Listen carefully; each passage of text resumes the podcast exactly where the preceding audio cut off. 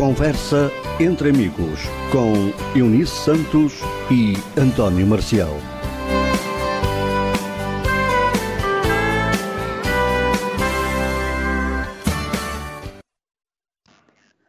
Olá para todos, muito boa tarde, sejam bem-vindos a mais uma emissão de Conversa entre Amigos. Hoje é sábado, dia 30 de julho de 2022 e uh, connosco uh, está, uh, para além do nosso convidado, o António Marcial. Boa tarde, António Marcial. Olá, Nice. Boa tarde, boa tarde também para os nossos ouvintes. Uh, sejam então bem-vindos a mais uma emissão do programa Conversa entre Amigos para este sábado, 30 de julho do ano 2022. Até às 19 vamos estar a conversa com o nosso convidado, Carlos Simões, que nos vai falar de música, vai nos falar de desporto, digo eu, mas o melhor é ficar para ouvir. E vamos então cumprimentar o nosso convidado. Olá, Carlos, muito boa tarde. Ora, boa tarde todo o auditório da União Nacional e boa tarde também à equipa que está a conduzir esta entrevista. Carlos, vamos começar musicalmente por uh, Zeca Afonso, uh, com o tema Eunice. Vamos ouvir o Zeca Afonso e o tema traz outro amigo também. Traz outro amigo também. Carlos, queres comentar este tema ou é só mesmo para ouvir? Uh, posso comentar. Este tema diz muito porque tal como o Zeca Afonso, eu penso que os amigos são, são as coisas mais preciosas cá no mundo, porque nos ajudam em momentos difíceis e em momentos não difíceis. São sempre pessoas afáveis e convivem connosco e que nos dão alento para continuarmos a viver. E o Zeca o Zeca é uma, era uma pessoa que gostava de transmitir mensagens através da música, mensagens simples, música simples, mas que ficou aberta para as gerações futuras poderem trabalhá-la tal qual como entenderem, tipo jazz ou outra coisa qualquer, em que de facto o Zeca deixou tudo, tudo aberto para nós continuarmos a cantá-lo por esta vida fora. Vamos então ouvir Zeca Afonso, voltamos já para conversar com o nosso convidado, amigo ouvinte, fique por aí, fique bem, fique na onda nacional. De referir que temos hoje como convidado uh, Carlos Simões, a quem vamos pedir que faça uma apresentação. Bom, eu chamo Carlos Simões, sou uma, o meu nome de guerra é o Gigi, toda, quase toda a gente conhece por Gigi, sou músico, uh, toquei em grupos de baile, toquei em, eh, toquei, toco num rancho folclórico e também faço música popular. Neste momento é o que faço.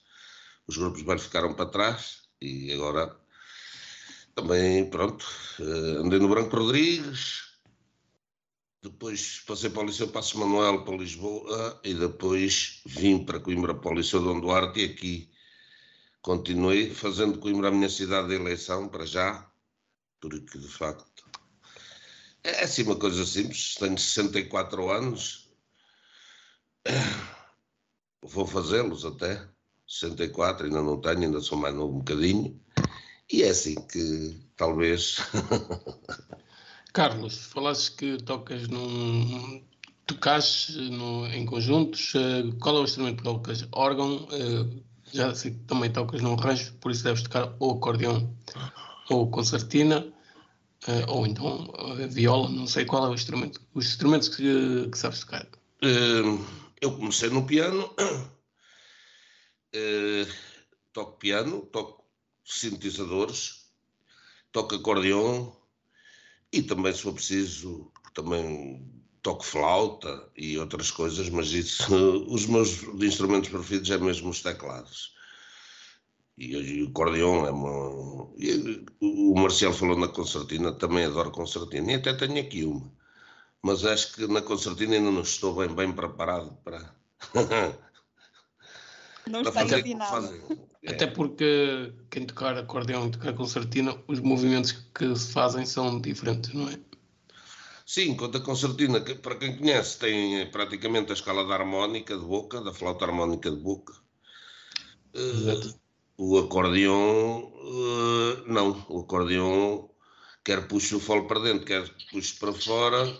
Uh, ele, ele toca sempre, não é? Exatamente. Uh, depois tem a técnica de fole, claro. O fole tem uma técnica que nós podemos aproveitar melhor ou pior, cada um sabe aproveitá-lo à sua maneira. E é assim, é assim que. Carlos, tiraste um curso, tens um curso superior de música ou foi só mesmo por ou tocas por ouvido? Ora bem, eu comecei no Branco, eu entrei para o Branco Rodrigues em 66 e na altura tive um lançado tremendo. Isto porquê? Porque eu queria ser músico e as pessoas não queriam que eu fosse músico, porque diziam na altura que os cegos tinham que escolher outras profissões que não músico, porque os, os cegos músicos normalmente eram os que pediam na rua. Eu, enfim, continuei a ser persistente, fiz solfejo, fiz lá, no Branco Rodrigues, com um excelente professor. Tentei entrar para o, para o curso de piano, mas como o professor de piano estava, uh, portanto, como é que dizer, estava sintonizado com os, com os senhores que, não, que, que, advogavam que os cegos já não podiam, já não havia mais lugar para aprenderem música ali naquele, naquele estabelecimento. Simplesmente quando eu me enganava, dava-me até umas chapadas e eu, opá, tive que desistir porque, embora tocasse tipo clandestino, né? os mais velhos deixavam-me tocar no piano deles porque sabiam, quer dizer, sabiam, pelo menos eles diziam que eu tinha talento e que tinha gosto e que já que não me deixavam seguir o, o trâmite normal, digamos, podia tocar à minha vontade no piano deles e se alguém lá chegasse, se, se alguém lá chegar dizes que os mais velhos é que mandaram. E era assim que eu... Depois é que fui para o conservatório aqui em Coimbra, para o conservatório de música, fiz o curso geral de educação musical, fiz o curso geral de piano, depois queria ir para piano concertista, mas tinha ir para estudar e, e já, e já cheava mais fino porque o meu pai não tinha possibilidades de me pôr a estudar lá e portanto fiquei pelo e depois desenvolvi também tocar pelo ouvido, claro, tem que ser, não é? Carlos, naquela altura as portas estavam, ou seja, tiveste as portas fechadas. Sim, tive as portas fechadas, exatamente. Não sei, já, já já tive colegas que entraram anos antes e que se queixavam do mesmo. Que a partir de 63, 64, eles resolveram pura e simplesmente eh, tentar demover os cegos serem músicos. No Branco Rodrigues, noutros sítios, não sei. Carlos, se falasse um bocado num aspecto muito importante naquela altura, nos anos 60, não é? Sim, sim. Que é, ou seja, os cegos estar conectados à música, ou seja, quem estivesse ligado à música uh, estava conectado a andar a pedir na rua, né? certo? Uh, é, pelo menos era a mentalidade. É, havia, era a mentalidade naquela altura. É? E via-se muitos, via-se muitos cegos a pedir na rua. Isso é verdade. Mesmo dizer, mas mola para o ceguinho.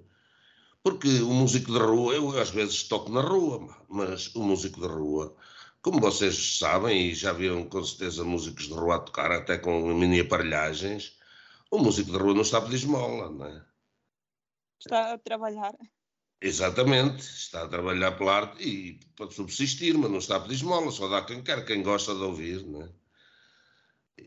Eu gosto de, por exemplo, porque gosto de cá para o povo, exatamente. é meu... Aqui em Portugal uh, existe uh, o, a tendência a demover as pessoas, uh, especialmente as cegas, a, a enverdarem pelas artes, uh, escolhendo uh, profissões mais tradicionais? Olha que se calhar é uma, é uma hipótese, é uma hipótese, sim, sim, mas uh, eu penso que nós, eu não sei se, noutros, se noutros sítios eles ensinavam música, com certeza que sim, pá, mas o, o Branco Rodrigues, como era um, um caso já era um instituto com, pronto, desde 1913 que ele estava a funcionar, né? E depois havia, eu, eu na altura lembro-me que havia muita divergência entre, por exemplo, as pessoas do, do Branco Rodrigues E as pessoas, por exemplo, do, do então Instituto São Manuel, já nessa altura havia algumas diferenças mesmo no braille, né? na, na, maneira de ensinar o braille e nessas coisas. Eh, mas pronto, nós, quem é persistente sempre, sempre vence, né? digo eu. Exatamente, a persistência não é? Um, sempre se consegue vencer, é preciso é não deixar de acreditar naquilo que se quer, não é? é exatamente. Carlos, falaste há um bocado que gostavas de música popular. Uh, claro que deves ter outros gostos musicais. Uh, podemos saber quais, quais, são, porque tu vens de uma época também muito interessante a nível musical, que é os anos 70, 80, que é o. Acho que é aí que a música, a música mais calma tem o seu, o seu sucesso. Ainda hoje acho que é isso, porque tu vais vendo as músicas, a música que se faz hoje e a música que se fazia nos anos 80 e 90 e a música dos anos 80 e 90, 70, não é? É uma música que se ouve sempre. Uh, sim, uh, eu gosto, eu sou um bocado eclético, eu uh, gosto muito de rock. Gostas um pouco de tudo? Gosto um pouco de tudo, rock, jazz, música clássica, country, sei lá, a música latino-americana, o que é? Há uma coisa que, quer dizer, a qualidade pode ser muito subjetiva, mas eu só gosto de ouvir música de qualidade. Embora não critique os músicos que fazem essa música, por exemplo, que a gente ouve nos, nos domingos à tarde nas, na, naqueles programas de televisão, que é música para, que, que eu digo que é para abanar o capacete, que eles quadram a música e tal, mas é, é a maneira deles viverem, a maneira de eles sobreviverem. Não, não critico os músicos, mas como consumidor de música, não, não é, nem, nem considero que isso seja música popular como muita gente quer crer, porque a música popular nunca foi quadrada. Eu lembro-me, eh, uma vez eh, tinhas um conjunto de baile que uma vez foi, foi tocar à, à, nossa terra e uma das músicas que tocou foi o Scorpions, When, When the Smoke is Going Down. Exatamente. Eu lembro-me que até tinha um jogo de luzes que era um sim, grupo sim, que era em 2002. Sim, sim. Esse já foi o último. oh, anos que isso já foi. Isso, foi, isso até foi antes de, de 1990, creio. Foi, foi, foi. E depois, em 1990, voltei ao projeto, porque eles ficaram sem teclista. Voltei ao projeto e depois acabei, acabamos o projeto em 93 e eu, a partir daí, dediquei-me quase exclusiva à música que gosto de tocar, que é a música. Gosto de tocar porque transmite, como eu disse há bocado sobre o Zeca, eh, transmite uma mensagem. A música popular transmite sempre uma mensagem, seja ela qual for, mas está sempre subliminar uma mensagem na música que se toca, na música popular. Carlos, o Zeca Afonso, o Zeca Afonso vai ser sempre uma referência no, no meio musical do nosso país. Vai, vai ser sempre um, um artista que, ou seja, que vai estar sempre na, na onda, porque há muita gente, há muita gente que gosta de ouvir o Zeca Afonso, não é? Sim, muita gente. Eu fico muito admirado porque conheço muito, eu, eu felizmente, embora já sendo meio velhota, lido com muita juventude e, e fico admirado em que, que há, há, há, pessoas com 18, 20 anos que não, Zeca Afonso é fixe, pá, Zeca Afonso é do melhor que há. E isso talvez no, no tempo dele não fosse, ainda hoje, né? ainda hoje já há muita gente que não reconhece Zeca Afonso. O Zeca Afonso, por exemplo, eu posso dizer, e vocês sabem, se calhar, é mais conhecido no estrangeiro e mais valorizado no estrangeiro do que propriamente em Portugal. E que tem um espólio, um espólio musical invejável, não é? Sim, sim, musical e também poético. Exatamente. Também foi poeta, não é? E esta, esta música que ouvimos por acaso aqui é talvez das. Ele tem muitas, mas é, esta é muito bonita. É muito bonita, fala do amigo, claro, né? E quem me conhece sabe que eu prezo muito os amigos. É como eu costumo dizer, a amizade para mim tem que ser sem, sem outro interesse que não a amizade. Não há cá mais, senão não, não dá, não é? Porque amigos só por interesse, não, acho que não, isso não é amigos. O Zeca, o Zeca, como outros, Jorge Palma, Sérgio Godinho, são, são pessoas que eu comecei a ouvir até antes de 25 de Abril. Por exemplo, ouvia Zeca Afonso e, e Sérgio Godinho, Zé Mário Branco. eu comecei a ouvir a Voz da Liberdade em 1971. E, e, e também a Rádio Moscou. A Rádio Moscou ainda comecei a ouvir mais cedo. E nunca ninguém te bateu à porta? Não, às vezes uh, a PID, a PIDGS fazia aquelas interferências, metiam umas interferências, e às vezes diziam, nós estamos a ver onde o senhor está a ouvir, por favor desligue, senão não sei o quê, mas eu nunca desliguei e nunca lá foi ninguém ter que chatear-me. Eu nem acreditava que isso fosse possível, né? na altura, porque isto, estamos a falar... Eh, se fosse agora com estas novas tecnologias, não duvido que poderiam lá chegar. Agora, naquela altura, eu, pelo menos eu não acreditei nunca. E, portanto, nunca desliguei o, o rádio. Ah, mas naquela altura é difícil, não é?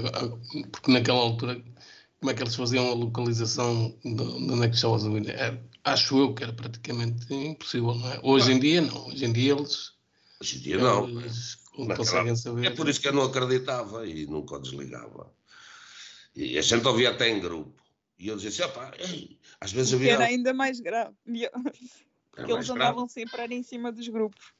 Mas a gente ouvia aquilo em sítios incríveis, em águas furtadas, sei lá, pá, incríveis, sítios incríveis.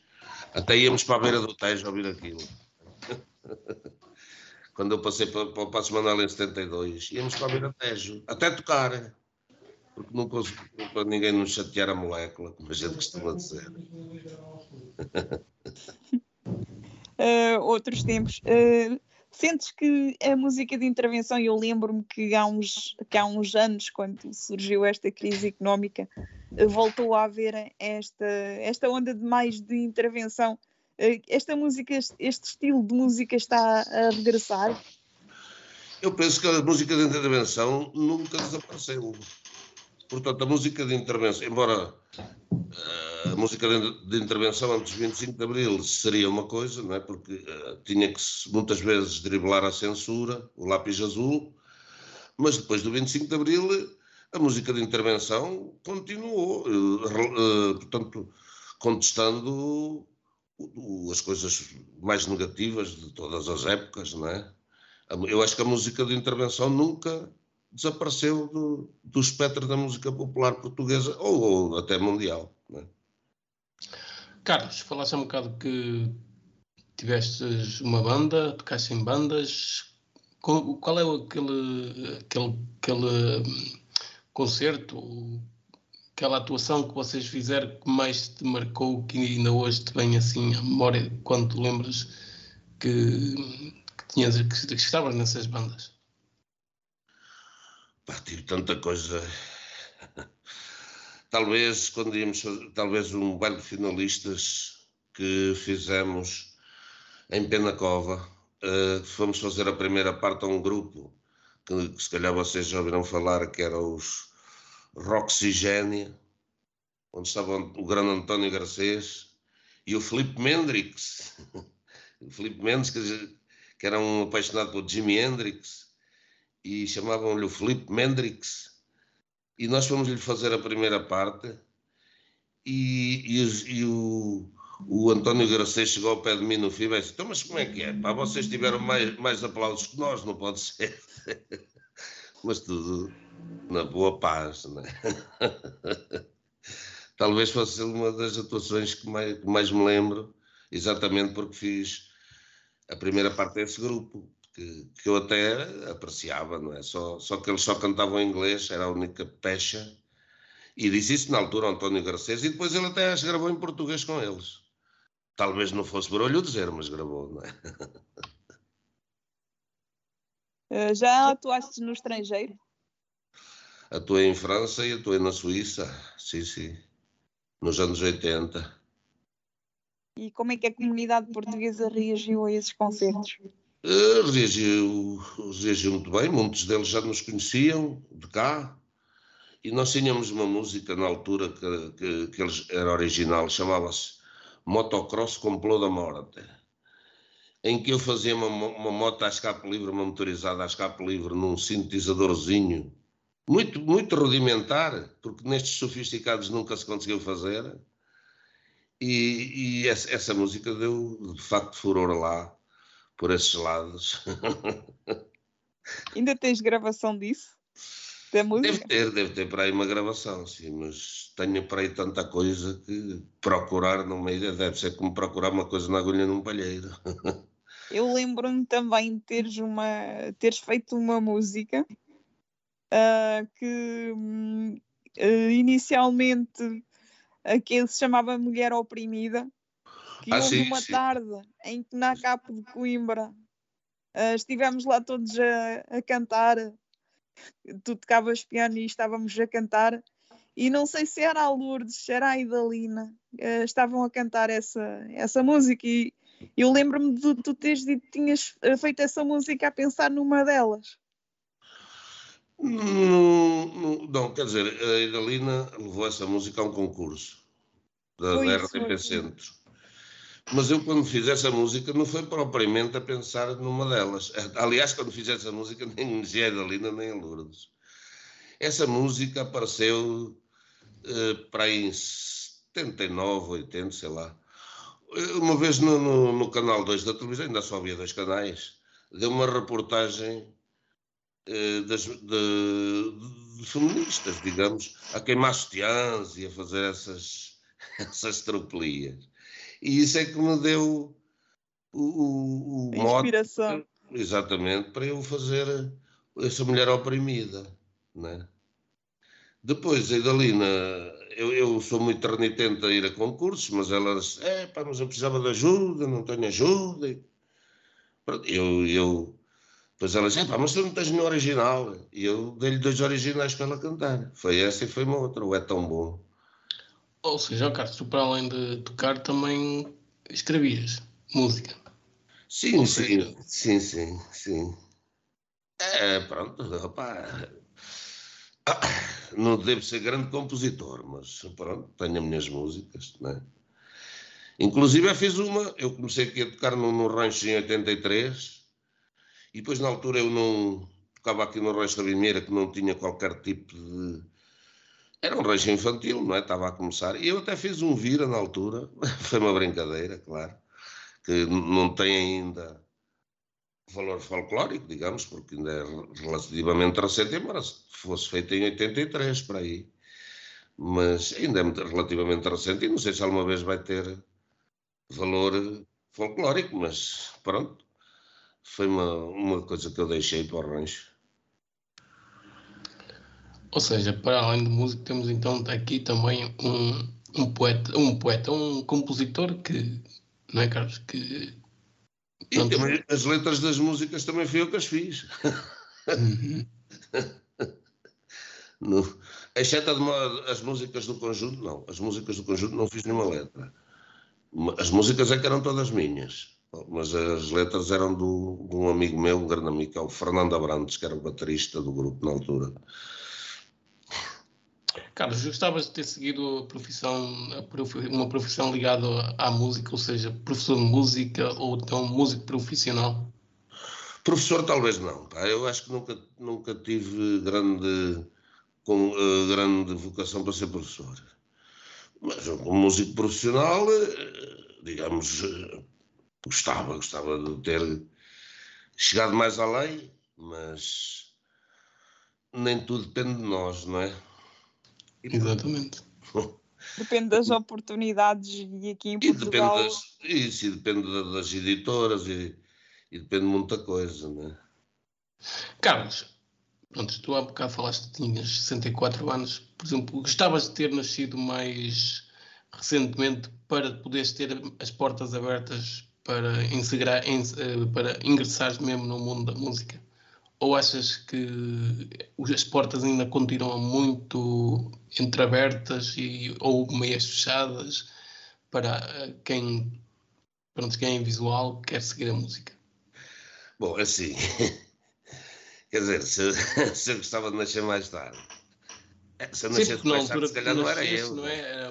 Foi nos anos, eh, pronto, nos anos 60, ainda, ainda estávamos, o país ainda estava num numa situação política diferente, também como tu disseste há um bocado, também te foram fechadas as portas, se calhar, eh, se calhar, pronto, se tivesse nascido mais tarde, já não eram, já não era tão bem assim, mas ou, em conversa com amigos que, que suponho que deves ter, achas que as portas ainda continuam meias fechadas aos, às pessoas individuais para o mundo da música?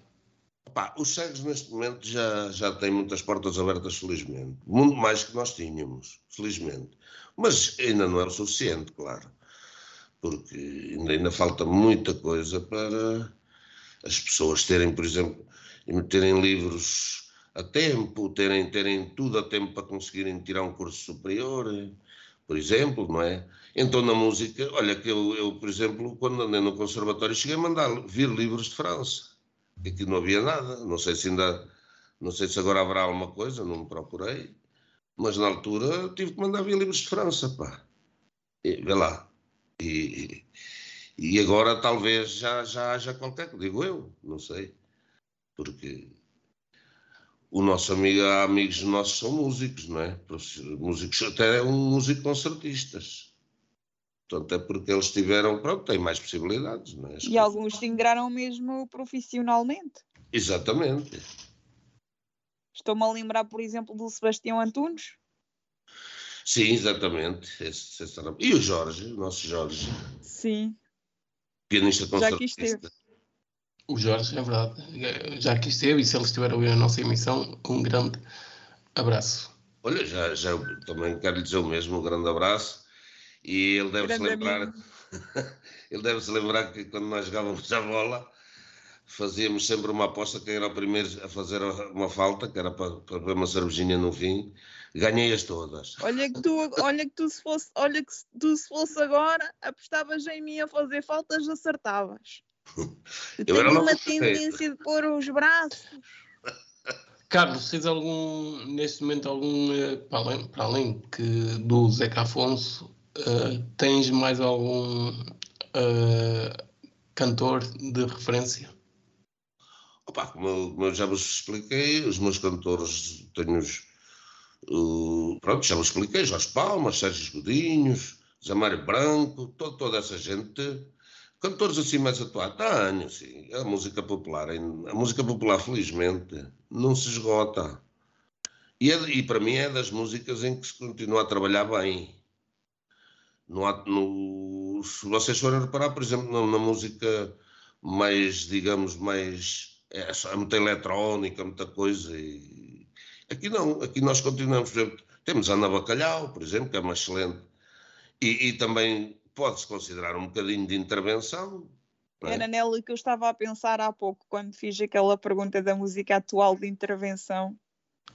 Temos porque ela lançou um tema que na altura foi muito comparado às músicas de intervenção que tínhamos nos anos antes do 25 de Abril, porque estava a denunciar o, o que se passava aqui em Portugal com, com o desemprego, com as pessoas uh, estarem a, a tirar cursos superiores e estarem a trabalhar abaixo das habilitações que tinham, etc.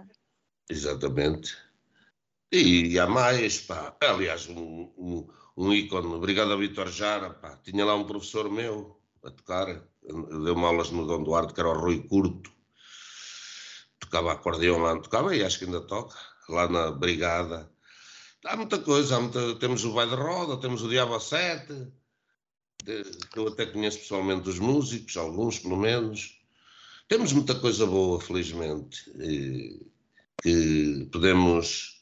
E estás numa, também estás numa cidade de música, não é? O Fado de Coimbra, quem é que não. Quem Sim, é que nunca ouviu um Fado de Coimbra, não é? Ora. Por acaso eu ainda no outro dia, e tenho, como sabem, o Música com Memórias, eu estava a contar aqui uma história que, que quando, eu, quando era pequena, arrepiava, mas pela negativa de ouvir Fado de Coimbra, não gostava, achava que era uma música triste. E, e, e por acaso o meu pai até, até gostava, uma vez foi gravar da, da televisão fado, Fados de Coimbra, mas quando eu aqui cheguei a Coimbra, agora a mesma música, a, a mesma música ouvida depois de, de estar a, em Coimbra eh, passou a ter outro significado e passei a gostar. É incrível. E aqui, e aqui na Igreja de Santa Cruz, está a Igreja de Santa Cruz, quem quer ouvir fado de Coimbra vai para ali e consegue ouvir da rua. Carlos, achas que o Fado de Coimbra é o que dá, é o que leva o nome da cidade mais longe ou achas que Coimbra, para além do Fado, tem, tem outros pontos de referência que fazem com que o nome da, da cidade atravesse as fronteiras? Ora bem, Coimbra tem, exatamente, tem o Fado, mas não nos podemos E a universidade, não é? da São universidade grandes- que é das mais antigas do mundo, é? Exatamente, são os grandes pontos de referência de Coimbra. Sim, embora a Coimbra, nisto é a minha opinião, está a viver eh, neste momento um bocadinho à sombra da universidade. E por isso é que há muita coisa que está a correr mal, até desportivamente. Mas pronto, isso são outros 500. E Claro, sim, falando no aca- na académica, não é? Que exatamente, a minha briosa. a Briosa desceu ao Campeonato de Portugal. A, que, a- a Liga 3, não foi ao Campeonato de Portugal, foi à Liga Liga 3. 3. Exatamente. eh, que é um. Pronto, é, é triste, não é? Porque estávamos habituados a que a académica andasse nos, no meio dos grandes, não é? Quem não se lembra da académica. E o ano passado foi. Assistiu Eh, O aos ano, relatos da este, Académica. este ano desceu ao Campeonato 3, como vocês acabaram de referir, mas é uma grande baixa para a cidade de Coimbra, não é? Porque Sim. quem é que não se Embora se lembra, calhar a cidade se tenha divorciado da equipa. quem é que não se lembra da académica, não é? A académica que já teve já teve os seu- seus pontos altos aqui há uns anos atrás. E nós temos que ver uma coisa, pá. É que Coimbra antigamente tinha ali muita indústria. Eu estou-me a lembrar, por exemplo, da, daquela da Triunfo, da, de- passa a publicidade, claro, da, da- da fábrica de cerveja, fábricas de bolachas, eh, É. fábricas de metal, metalomecânica, e isso tudo desapareceu. Ora, o que é que, quem é que vai investir? Qual é o. Coimbra praticamente não, neste momento não tem patrocinadores capazes de, de- de- de investir na, na equipa, penso eu. Porque eh, praticamente a indústria de Coimbra morreu. E, e pronto, e agora. E é como diz a Eunice, eh, a, cidade também está um bocadinho divorciada, talvez porque antigamente, como, como- como as pessoas sabem, a- a- a- os, os indivíduos que jogavam na académica eram todos estudantes. Eram todos estudantes. E portanto havia certa garra, não é? Achas que nos próximos anos vamos, alguns. mas- vamos ter a sorte de ver novamente a académica no, entre os grandes, na primeira liga ou, ou mesmo na segunda? Achas, ou achas que a académica vai atravessar um, um período complicado? Olha, assim, eu não gostaria que isso acontecesse, que a, que a académica eh, atravessasse um período complicado, que voltasse rapidamente ao lugar que merece, mas não estou a ver grandes perspectivas, sinceramente, não estou a ver grandes perspectivas, até porque aquilo deve andar tudo em convulsão, não é? Aquilo. eh, A académica descer foi uma grande. Uma grande. Foi uma grande malha, digamos assim, para. Mas para as- foi, foi estranho. É que nem época. É que vocês agora, por exemplo, deixa-me falar, vocês a- agora não têm praticamente aí. O tom dela desceu. O Beira-Mar está campeonato, Campeonato creio, de Portugal. campeonato, o campeonato de Portugal. A Académica desceu a terceira, como é? A Liga 3. Liga 3. Uh, quer dizer, vocês aí agora neste momento não estou a ver O que, também. que clube é que vocês. O Tondela não era propriamente um clube que gostava porque era do, do, do interior, né? Mas Tondela daqui ainda fica uns 100 km, talvez. Sim, mas é um clube aí da beira, não é? É um clube da Beira Alta, claro. É um clube do interior. A Vocês agora prat- convém não esquecer.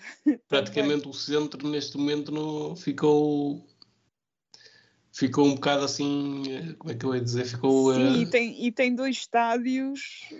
exatamente. E depois temos um investimento que foi feito em Coimbra no estádio pronto neste momento estamos a falar de Coimbra um, um que, que construiu um estádio que gastou milhões e que neste momento não tem não pode não, não- a não ser jogos da seleção nacional ou então a taça da liga que ainda vai sendo revisada por aí e creio que este ano não foge à regra até nem sei bem se é Não, a acho que- taça da Liga não é aqui.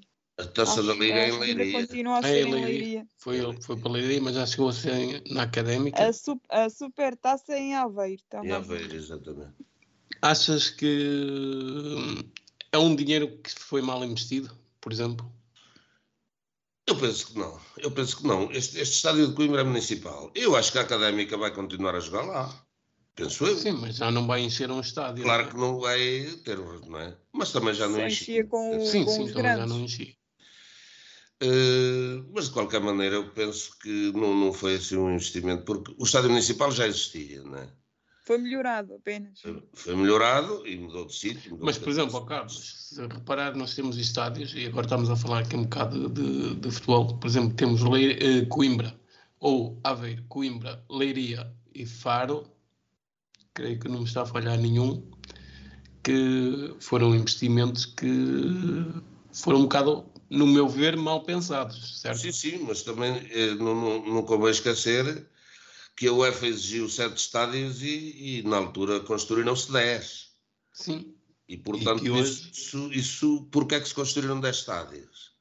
Quase que não havia O da Aveiro é que foi de raiz também. E o Faro também.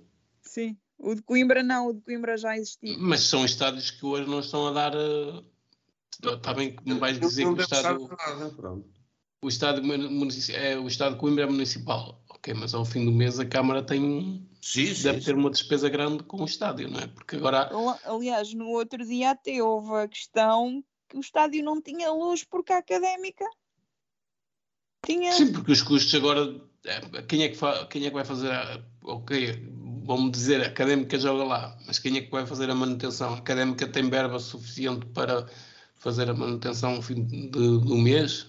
Não, não é bem o que eu assim. fiquei a perceber é que a académica tinha ficado de pagar a luz. E se calhar não pagou. Sim. Pois é, Carlos, para além da tua paixão pela música, também sei tens uma paixão pelo desporto, creio não estar enganado. Não, não está. Eh, gostas de futebol? Já o pratiquei até. Também já foste praticante de futebol? Fui. Não, Naqueles não era, não era tão bom como como nisso. Não era tão bom como a nisso, mas das duas uma. Ou passava a, a bola, podia passar, mas o homem não, nunca passava. Carlos, nós estamos à porta de mais uma época e lembrando aos ouvintes que hoje temos temos o, a abertura da época, temos aí então a taça da Liga, que é hoje, A queremos é da supertaça, estou sempre em. Não, estou a sempre taça com a da Liga é em dezembro. Estou sempre com a taça da Liga. A supertaça Cândido de Oliveira, que se vai jogar eh, Sábado. exatamente neste dia 30, entre o, o, eh, Porto e a Tondela. o Porto e o Tondela. Carlos, perspectivas para a nova época que aí vem de todos os clubes, ou seja, queremos que seja uma boa época, não é? Acho que, que seja uma boa regra, que seja bem competitiva, Isso, exatamente. isso. E quais são as tuas expectativas para esta época? A minha expectativa é, parece-me a mim que exemplo, o Benfica reforçou-se bem, o Porto também eh, perdeu alguns jogadores, mas eu acho que este campeonato pode ser mais interessante que o, que o campeonato passado. Assim haja competição e. Porque nós, eh, se formos a ver, por exemplo, ora bem, nós temos três grandes, primeiro, segundo e terceiro. O quarto, que foi o Braga, já ficou uma distância. E o Exato. quinto, então, esse. Esse E- já nem. Não é? E nós às vezes temos a tendência de, de tentar, digamos, nivelar o nosso campeonato por baixo. E não pode ser, pá. Nós temos que começar por cima. Mas, ó, ó, Carlos, não sei se concordas, tirando o Porto, Benfica e Sporting, depois há sempre aquela diferença de pontuação que tu ainda há pouco falavas, por exemplo, entre o terceiro e o quarto lugar, ou o terceiro e o quinto lugar, que é uma diferença, não é? E depois falas entre um sexto e um décimo lugar que estão praticamente ali hum, quase É a todas as diferença de equipas, um, dois pontos. não é? Pois, Ou seja, nós temos o Porto, Benfica e Sporting, depois temos o Braga, que querem chamar grande, mas que ainda acho que ainda, ainda tem muito que Ainda trabalhar. falta para isso. muito. E ainda E, hum, e depois temos aí a partir do quinto lugar para baixo, porque ainda se, se tiveres em mente a tabela classificativa desta época, Um, a, a, diferença foi, foi mesmo pouca, não é? Ou seja, há equilíbrio, mas eu, para mim há equilíbrio do quinto lugar para baixo. Agora, tirando o Porto, Benfica e Sporting e pronto, o Braga, que diz sempre vai lutar pelo terceiro lugar, uh, este ano, creio eu, uh, teve uma época, podemos dizer, foi uma época fraca. É? Esperava-se, espera-se sempre, espera-se sempre do Braga e o Braga não tem correspondido e o Braga tem tido, para mim, tem tido bons plantéis nas últimas épocas e uh, só que ainda lhe falta o resto, não é? Exatamente. Mas, epá, se nós formos a ver, nós temos um campeonato, temos três, pelo menos três, para não dizer mais, três campeonatos num, que é a luta pela Liga dos Campeões, depois estas lutas pelas outras duas ligas europeias, a Liga Europa e a, Liga, a Conference League, e depois as lutas para manutenção. E, e pronto, e podíamos ter mais, podíamos ter a luta pelo campeão do Minho, a luta pelo campeão da segunda circular. É, na minha opinião, e segundo o que eu já eu, eu estou a acompanhar o, as três equipas na, na pré-temporada, eu julgo que este ano vai ser bastante equilibrado. Eh, porque o Benfica, por exemplo, apresenta um, se não acontecer nada de estranho, apresenta um treinador novo com, com ideias, com futebol atrativo. Uh, vai haver a, a, a, promessa de muitos golos, os jogadores também muito diferentes.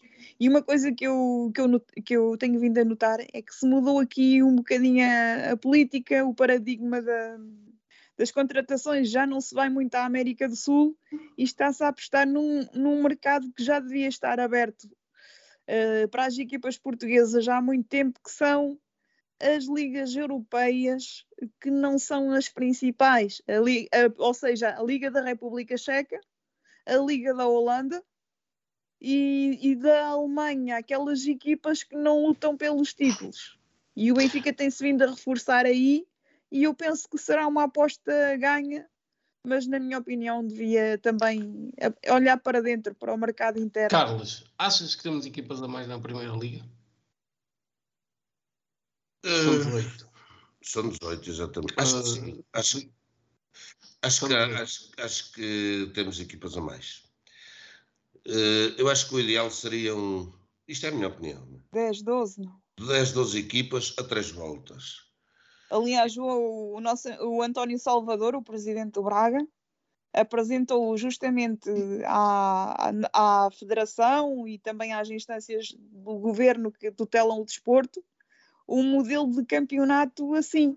Eu penso que ele que, ia, que eram quatro voltas, não sei se tinha 10 equipas, se tinha 12, que era justamente para tornar o produto mais atrativo havendo, havendo aquelas equipas que à partida eram mais competitivas, também iam gerar outras receitas, eh, porque existem equipas às vezes que, que têm muitos problemas. Futebol, que às vezes é, tu, tu, olhas para a bancada e não é? Então, Sim, e então teres equipas como a Bessade a abençada, é, a abençada é uma coisa que eu não, eu não entendo como é, que, como é que uma federação e uma liga deixam eh, a abençada para ser uma equipa à, série e não começar com todos, devia, devia começar nas distritais. Exatamente. Eu penso que Agora, começar logo na primeira divisão é assim, era, era o mesmo. é a mesma coisa que eu, chegasse a, que eu chegar ali, uh, criava uma SAD, não é? Exatamente. Uh, construíam um plantel e agora estou aqui e quero jogar na Primeira Liga. Foi um bocado assim o abençado, não é? É, e o Bolonense teve lá para trás. E o Bolonense é que teve que se sujeitar. É por isso que eu, eu sou um bocadinho contra as SADs nos pequenos clubes, não é? Porque depois aparecem estes investidores de paraquedas e acontecem com como o Aves, como Setúbal, como Beira-Mar, como... Sim mais clubes que já desapareceram a custa dessa brincadeira dos investidores que vêm lá de fora, do, do, do Irão, do, da Arábia Saudita, do, do Qatar, que vêm aí, no caso da China, vêm aí com dinheiro para investir. Depois chegam aí, destroem os clubes e desaparecem. O que é que acontece a estes clubes? São ou, ou das duas, uma. Ou vão para os distritais ou desaparecem mesmo, não é? Exatamente. Porque se olhares para nós, porque é que, porque é que o Beira-Mar já foi para os distritais? O Beira-Mar é um grande exemplo, não é? Foi para os distritais porque apareceu um investidor, creio, na altura, que era do Irão, com muito dinheiro para investir, depois desapareceu e o Beira-Mar foi em queda livre. Sim. Sim, o Beira-Mar foi como a académica, começou-se a arrastar. E depois há uma a coisa. arrastar e depois que eu também seguia muito o Beira-Mar.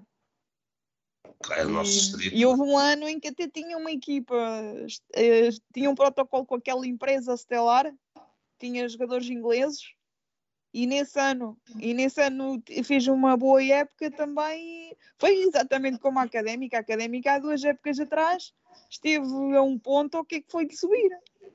E o ano passado foi o que foi, andou-se a arrastar. Pronto, é o que eu digo, os maus, os maus investimentos que às vezes, que às vezes os clubes fazem numa SAD. Uh, ok, muitas vezes eles, esses investidores vêm por aí abaixo que é para lavar dinheiro, não é? Se chamar, chama-se isso lavar dinheiro, e depois desaparecem os clubes, não têm por onde se financiar Sim. e acabam por uh, desaparecer, acabam por descer para os distritais, não é? E, E quem não se lembra do Beira-Mar na primeira, na primeira divisão, Foi, ó. não é?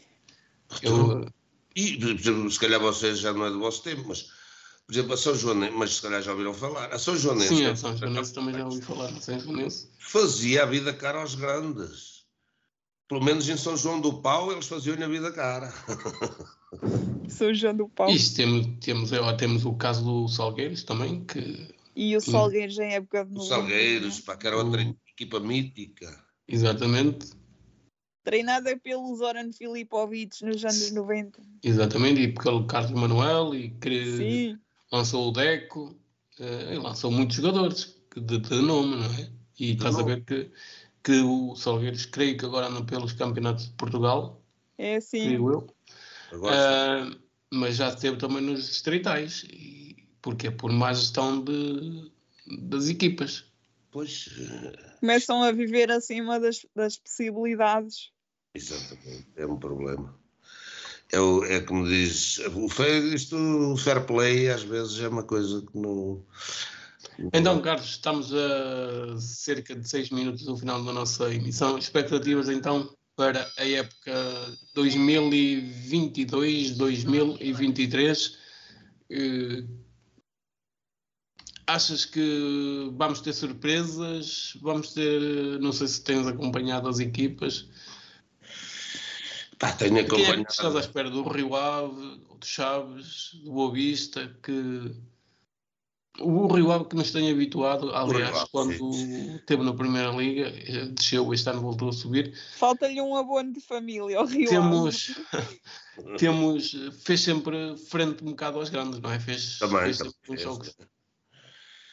E tínhamos. epá, é uma pena, isto é uma pena de facto. O Boa Vista também, noutros tempos, era uma equipa. Ui, Exatamente, quem não se lembra do Boa Vista na, Liga, na, na, taça UEFA, na extinta taça UEFA, não é? campeão nacional. Agora, eh, uma coisa que me deixou um bocado surpreso foi, não, não, não foi nesta, mas na outra época, quando desceu o Rio Ave, teve prestes a eliminar um colosso Exatamente, o Milão, e nessa É. época desceu.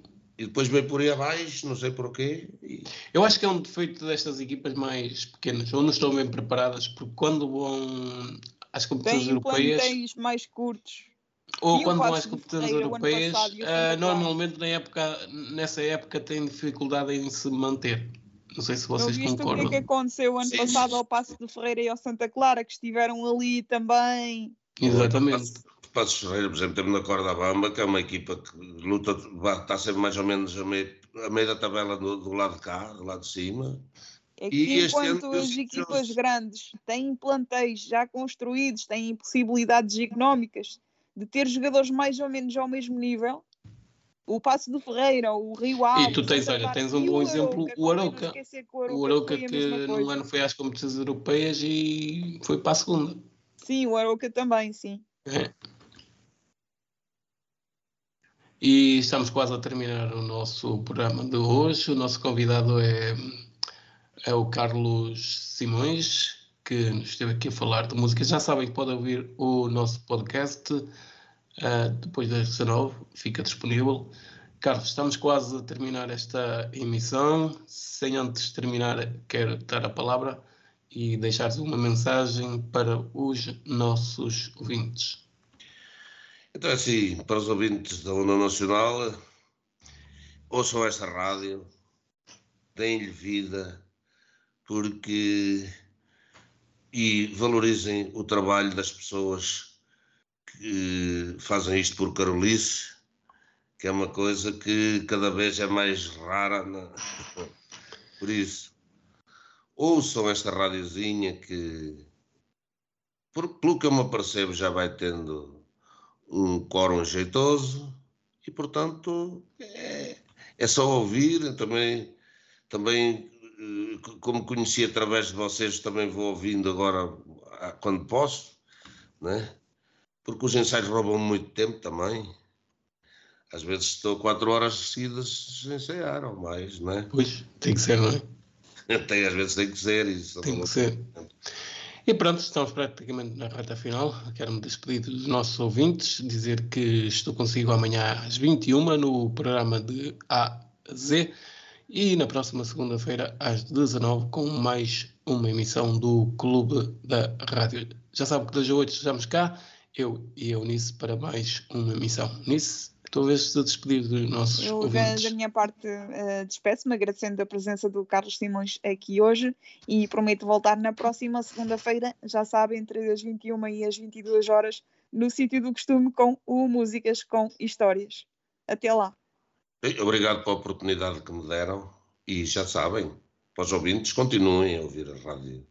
Façam dela uma grande rádio, por favor. Conversa entre amigos com Eunice Santos e António Marcial.